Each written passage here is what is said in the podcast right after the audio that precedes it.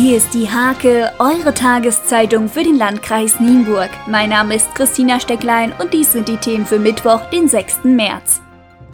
Immer weniger Menschen im Landkreis Nienburg beantragen den kleinen Waffenschein. Damit entwickeln sich die Zahlen im Kreis tatsächlich entgegen des bundesweiten Trends zu mehr Anträgen. Den Spitzenwert verzeichnete die Kreisverwaltung im Jahr 2016. Damals haben 182 Einwohner aus dem Landkreis Nienburg einen solchen Schein beantragt.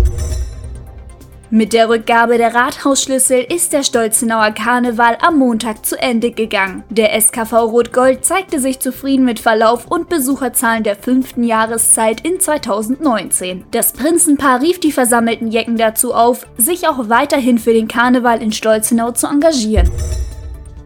Ein technischer Defekt an einem Linienbus hat am Montagnachmittag für einen Einsatz der Feuerwehren aus Husum und Großfahlingen gesorgt. Der Bus hatte eine große Menge an Kraftstoff verloren. Durch den starken Regen bildete sich ein gefährlicher Ölfilm, den die Einsatzkräfte beseitigen mussten. Zum Sport. Die Familie Hadaschik aus Penningseel ist unter dem Namen die Haddis weitläufig bekannt und im Bereich der Leichtathletik sehr erfolgreich. Als Team haben sie bereits bei vielen Volksläufen den Sieg geholt. Neben Vater Andreas und Mutter Carmen sind ihre drei Töchter Benita, Lorena und Maria sowie die beiden Söhne Aaron und Manuel dabei. Beim Hansa-Hallen Leichtathletik-Sportfest in Bremen trugen die Kreise Diepholz und Nienburg ihre Meisterschaften aus. Obwohl die Nienburger mit weniger Aktiven an den Start gingen, sammelten sie zahlreiches Edelmetall. Frederik Arendt vom TuS Steierberg holte beispielsweise in der M10 zweifaches Gold.